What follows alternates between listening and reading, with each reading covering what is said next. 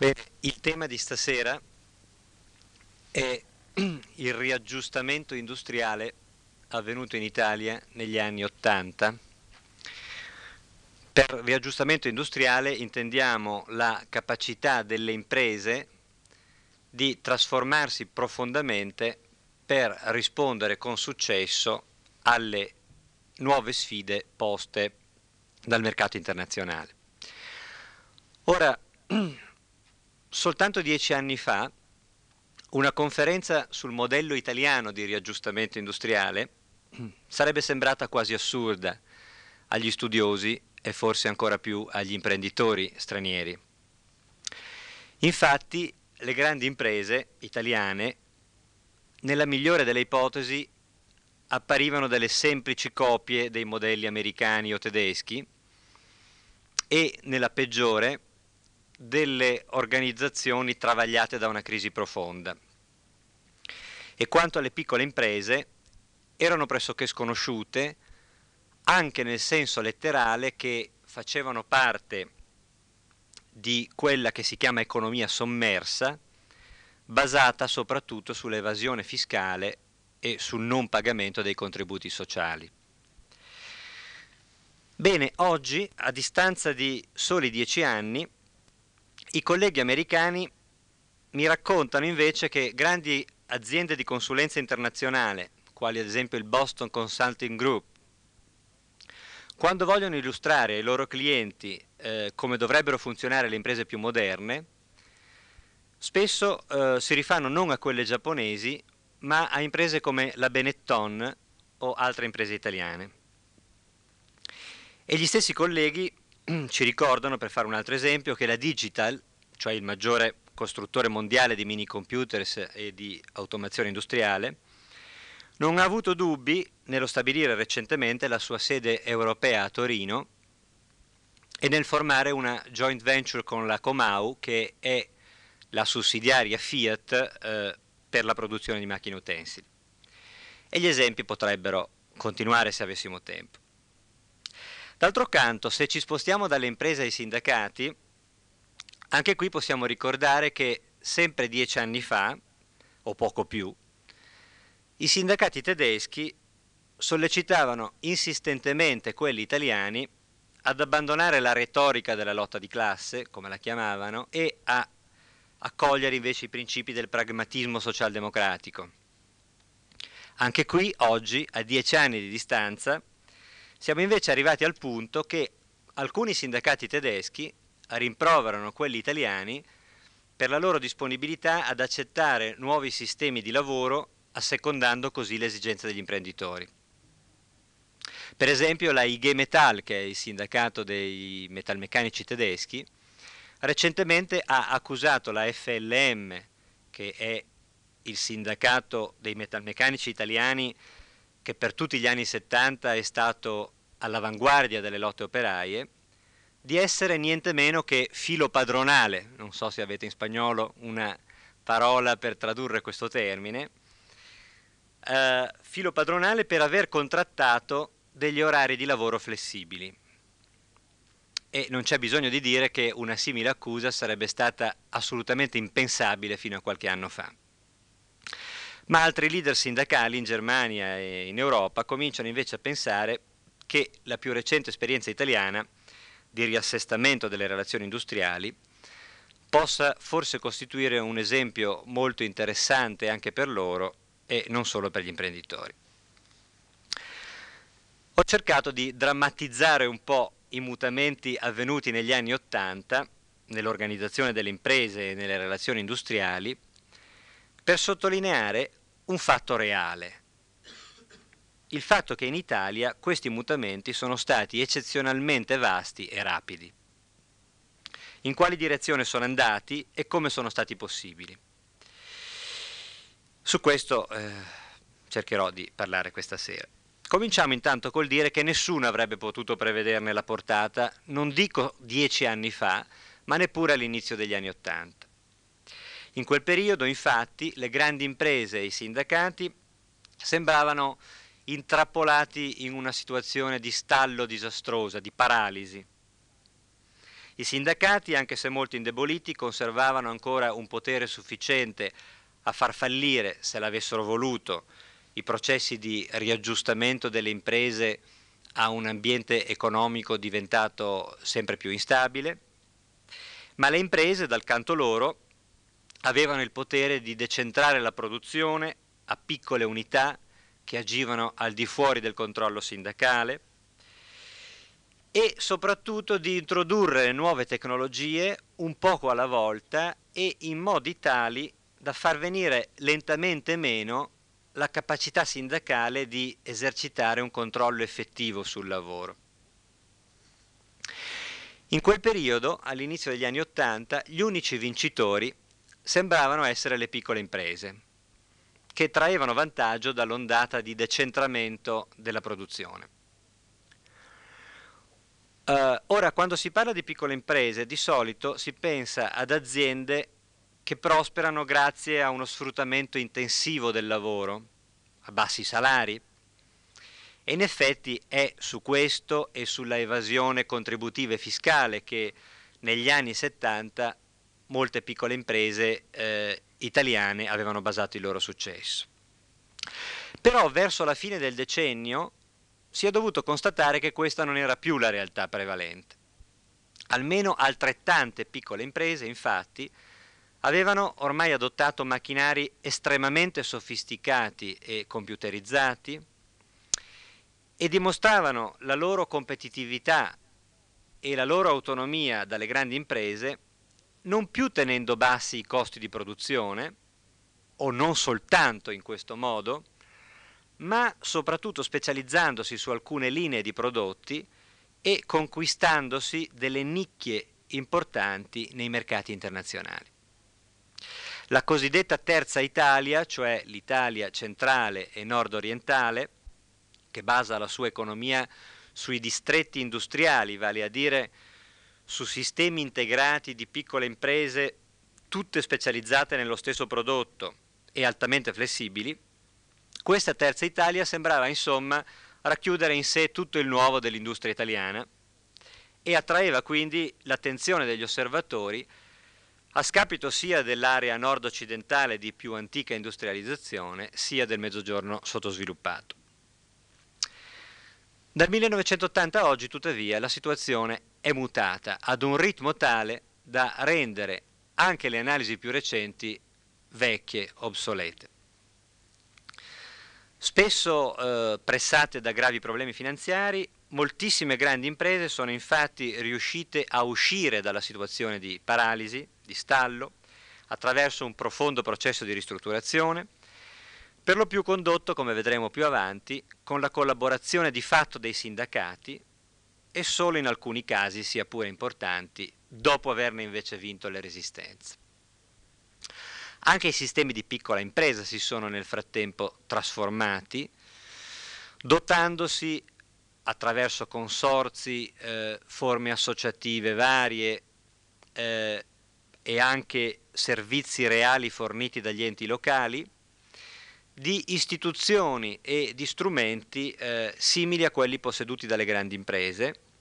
e che li mettono oggi più in grado di resistere efficacemente alla competizione internazionale.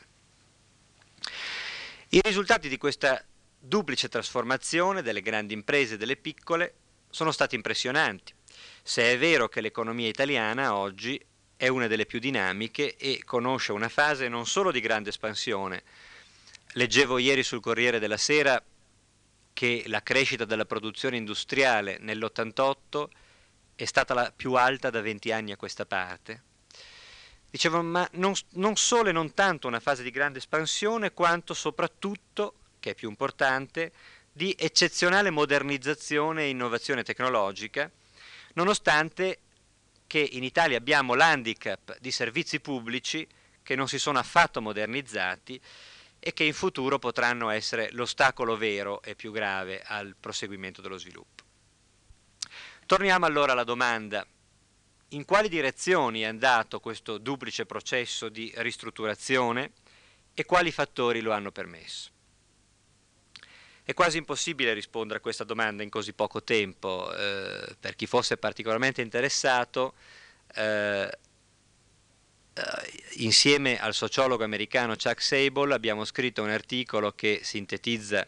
eh, i risultati di una lunga ricerca su questo tema e eh, chi voglia leggersi 80 pagine in italiano è benvenuto a farlo. Comunque cercherò qui di sintetizzare al massimo. Possiamo dire che per ciò che riguarda le grandi imprese, e dovrò limitarmi a queste per ragioni di tempo, il processo di riaggiustamento ha comportato essenzialmente la ricerca di una flessibilità sempre maggiore, cioè di una capacità di adattamento rapido alla crescente instabilità dei mercati o, se volete, di una capacità di utilizzare macchine e lavoratori in combinazioni sempre differenti per far fronte ai mutamenti nel livello e nella composizione della domanda. E a loro volta i sindacati hanno dovuto riaggiustare la propria azione nei confronti di questo processo di aggiustamento. Certo, in diversi casi le imprese avevano creduto di poter recuperare competitività eh, semplicemente diminuendo il costo del lavoro e per una certa fase si erano limitate a cercare quindi di ridurre gli organici, il personale, ricorrendo alla cassa integrazione, che come forse qualcuno di voi sa è il sistema italiano di evitare i licenziamenti mantenendo però gli occupati in eccesso a carico dello Stato, ricorrendo alle dimissioni incentivate, al decentramento della produzione a piccole imprese e così via. Ma questo si è mostrato tutt'altro che sufficiente per rispondere alla esigenza di maggiore flessibilità sui mercati di cui parlavo prima. La strada che molte grandi imprese hanno allora seguito è stata quella di una profonda revisione dei propri criteri organizzativi, in particolare di quello che è il principio guida della produzione di massa, vale a dire la separazione fra progettazione ed esecuzione. Questa divisione fra progettazione ed esecuzione, che appunto è il criterio guida dell'industria fordista, aveva senso fin tanto che gli enormi costi necessari per mantenere organizzazioni complesse con il compito di programmare e di controllare la divisione del lavoro, nonché gli investimenti in macchinari specializzati che queste organizzazioni richiedevano, potevano venire ammortizzati su lotti di produzione eh, molto grandi. Ma più i mercati si andavano frammentando nel corso degli anni 70, più questo risultava difficile. Si imponeva dunque una profonda revisione nei criteri di organizzazione aziendale. Per afferrare meglio il senso di questo riorientamento strategico nel poco tempo delle grandi imprese, nel poco tempo che ho a disposizione, vediamo in sintesi qual era, per così dire, il caso da manuale eh, della impresa produzione di massa, come ce la descrivono ad esempio Piore e Sable in un libro che è ormai diventato famoso. Negli anni 60 il caso da manuale era quello in cui all'interno della direzione centrale della grande impresa un ristretto gruppo di pianificatori aziendali decideva sulla ripartizione degli investimenti fra le diverse attività, sulla ricerca e sviluppo di nuovi prodotti e sull'acquisizione di nuove aziende. Eh, ogni tanto un laboratorio centrale di ricerca faceva scoperte altamente innovative, una gerarchia di ingegneri applicava eh, queste invenzioni alla progettazione di nuovi prodotti, mentre una seconda e subordinata gerarchia di tecnici traduceva poi i progetti in eh, precise norme di fabbricazione. E la forza lavoro, infine, la forza lavoro non specializzata eh, dell'impresa, non qualificata, oppure lavoranti esterni in subappalto, eh, come ultimo anello della catena, non facevano che eseguire queste direttive. Questa divisione del lavoro naturalmente richiedeva un complesso sistema di controlli. I capi controllavano che gli operai si attenessero alle norme, una divisione incaricata del controllo di qualità verificava i risultati ottenuti dai capi e un settore aggiustaggio a valle delle linee di montaggio riparava i difetti che erano sfuggiti ai controlli continui.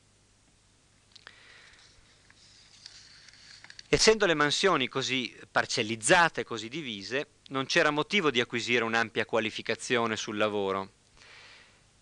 E infatti la maggior parte degli operai e anche dei managers imparava direttamente sul lavoro. Gli operai percorrevano una carriera di mansioni semi-qualificate, ciascuna delle quali richiedeva qualche familiarità con la mansione precedente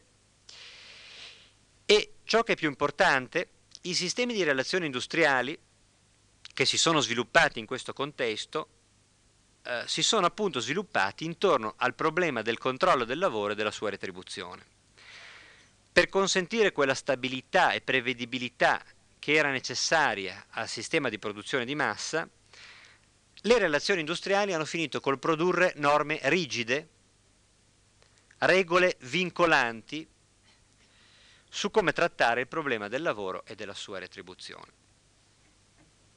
Questo appunto il caso da manuale degli anni 60. Ma via via che le imprese hanno imparato a non, poter, a non, potersi più attendere nulla di sicuro dal mercato, a dover cioè affrontare mercati sempre più volatili, sempre più instabili, sono state costrette a rivedere diverse parti di questo manuale. Anzitutto, di fronte alla frantumazione dei mercati, le grandi imprese hanno smembrato la loro struttura scomponendosi in divisioni eh, o unità operative e ampliando la rete dei subfornitori. Per quello che riguarda il rapporto tra grande impresa e le sue divisioni, si può dire che oggi le unità operative delle grandi imprese assomigliano sempre di più eh, a delle piccole imprese. L'azienda madre spesso si trasforma in una holding e tratta le sue sussidiarie come aziende semi-indipendenti i cui profitti e le cui perdite non possono più venire nascosti da trasferimenti intraaziendali, cioè da, unità, da una unità all'altra. I prodotti di queste unità operative devono venire progettati rapidamente in collaborazione con i clienti o con la rete dei subfornitori. Uh, questa trasformazione delle unità operative ha implicazioni anche sui loro rapporti con i subfornitori, ma tralascio questo punto perché temo che prenderebbe troppo tempo. Per ciò che riguarda la tecnologia e l'organizzazione del lavoro, al tipo di mutamenti che abbiamo appena, eh, che abbiamo appena osservato, dovrebbero corrispondere mutamenti analoghi appunto nell'uso della tecnologia e nella nell'uso della forza lavoro in fabbrica. Un macchinario flessibile dovrebbe sostituire il macchinario rigido tipico della produzione di massa. E dato che qualificazione significa proprio capacità di utilizzare le potenzialità di flessibilità del macchinario, operai altamente qualificati dovrebbero sostituire gli operai a bassa o media qualificazione dell'impresa fordista.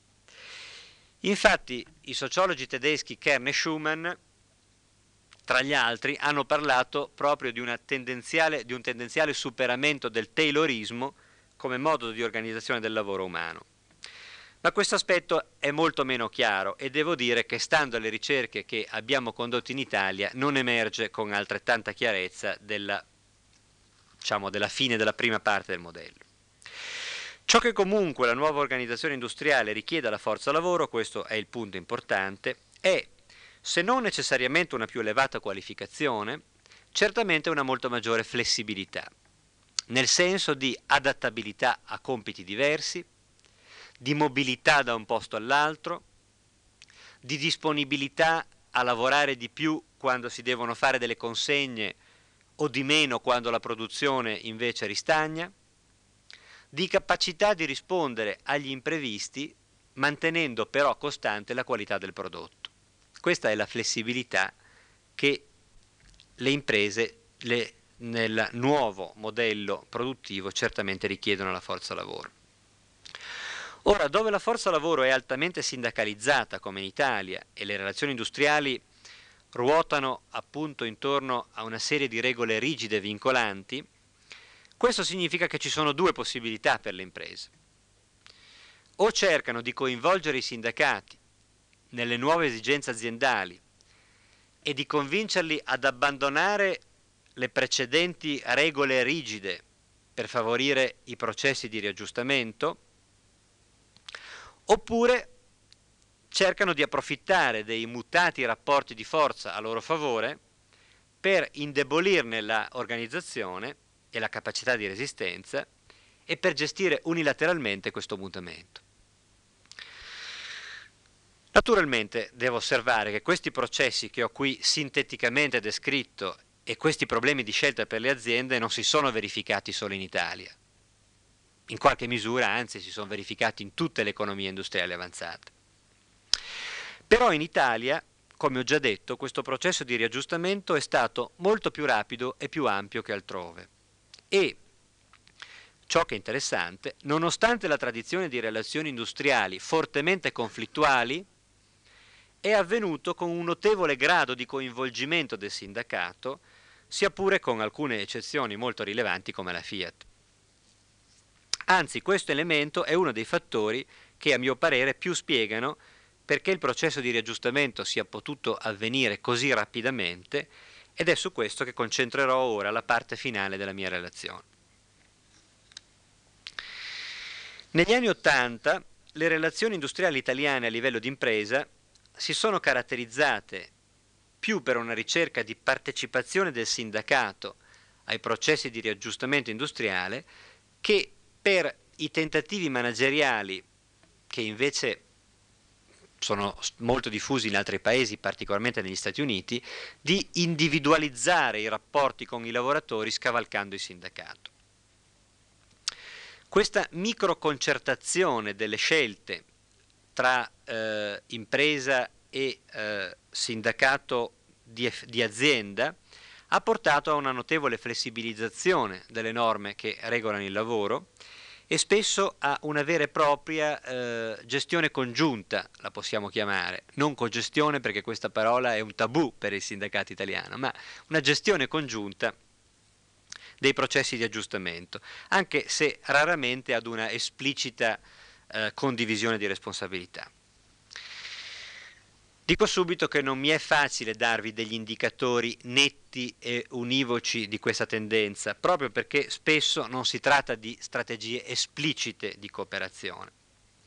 Però qualche indicatore sì, per esempio una recentissima indagine sulle relazioni industriali nelle imprese lombarde, su 200 imprese lombarde, fornisce qualche indicatore significativo. Anzitutto, in oltre il 70% di queste grandi aziende e in quasi la metà delle medie aziende si tengono uno o più incontri formali al mese fra direzione aziendale e consiglio di azienda. Incontri formali è molto perché poi ci sono anche molti incontri informali. Inoltre le direzioni aziendali forniscono regolarmente, la domanda chiedeva appunto se venivano forniti regolarmente, ai sindacati informazioni sulla situazione economica e occupazionale dell'azienda in quasi la metà delle piccole imprese del campione, nei tre quarti di quelle medie e in circa l'80% delle aziende grandi. E ciò che è più importante, forse significativo ai nostri fini, quando deve decidere su una serie di questioni ricorrenti che vanno dal lavoro straordinario a, alle ferie, alla mobilità interna, alla formazione, a problemi tecnologico-organizzativi, una quota molto rilevante delle direzioni aziendali coinvolge le rappresentanze sindacali anziché decidere da sola. Quello che colpisce più in generale è la tendenza manifestata sia dalle imprese sia dai sindacati a cercare di definire congiuntamente i problemi, a ricercare soluzioni reciprocamente vantaggiose, ad adattarsi pragmaticamente, direi, alle esigenze della controparte. Dunque, negli ultimi anni vi è stata una notevole intensità, pervasività e sostanziale consensualità dei rapporti sindacali nelle imprese industriali.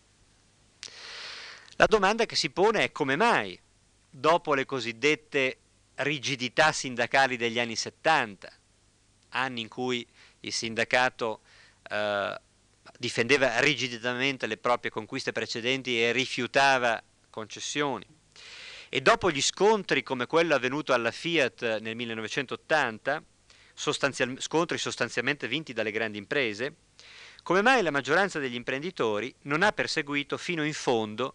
una strada di rottura delle regole precedenti e di scavalcamento del sindacato? E come mai, d'altro canto, i sindacati hanno tenuto sui luoghi di lavoro comportamenti spesso diversi da quelli praticati o almeno dichiarati a livello nazionale? Qui le ipotesi sono diverse e potremmo discuterne se avessimo tempo. Dico subito, visto che il tempo non è molto, qual è la, la mia ipotesi. La mia ipotesi è che in fondo è proprio il livello straordinariamente elevato e politicizzato del conflitto manifesto in Italia in questi stessi anni che ha indotto imprese e sindacati a una routine quotidiana basata invece sull'accomodamento e sulla cooperazione pragmatica, perché se ciò che avveniva a livello periferico avesse rispecchiato ciò che avveniva a livello nazionale manifesto, sarebbe stata la paralisi. La centralizzazione delle relazioni industriali formali che si è avuta in Italia dalla fine degli anni 70 in poi ha fatto sì che il livello della contrattazione politica, della contrattazione con i governi, fosse quello costantemente sotto i riflettori, per così dire, cioè quello più altamente visibile e con un forte valore simbolico. E in questa arena ha prevalso l'antagonismo o almeno una netta distinzione dei ruoli,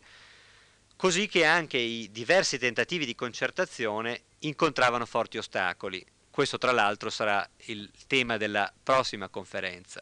come i tentativi di concertazione nazionale siano tutti sostanzialmente falliti. Ma a livello periferico della singola azienda, proprio perché è relativamente isolato e separato dal centro e quindi anche scaricato da valenze simboliche, hanno potuto invece imporsi prassi di collaborazione, quando non addirittura di ricerca di interessi comuni a lavoratori e aziende. Quindi per concludere, per flessibilizzare la produzione e il lavoro, gli imprenditori non hanno per lo più dovuto scavalcare il sindacato, ma hanno potuto invece utilizzarlo come agente per riregolare i rapporti di lavoro. In altre parole, nel lungo periodo delle ristrutturazioni, dalla fine degli anni 70 alla metà degli anni 80, mentre a livello nazionale ci si scontrava sulla scala mobile cioè l'indennità di contingenza, sulle politiche dei redditi e così via, in molte aziende le ristrutturazioni venivano invece portate avanti non in aperto conflitto con il sindacato, ma direi in un continuo confronto sulle soluzioni possibili. Come fare a chiedere la cassa integrazione al governo? Se ricorrere o no a pensionamenti anticipati o a dimissioni agevolate per eh, per trattare l'eccedenza della forza lavoro, come controllare gli effetti di una certa innovazione tecnologica, se fare straordinari in periodi di punta o, eh, o invece far fronte a questi periodi di punta nella produzione in altri modi e così via. In questo lungo processo il sindacato è via via passato dagli slogan tradizionali a modi più concreti di difendere gli interessi dei lavoratori, e alcuni imprenditori forse hanno imparato che avere in azienda un sindacato forte che contratta certo ha dei costi,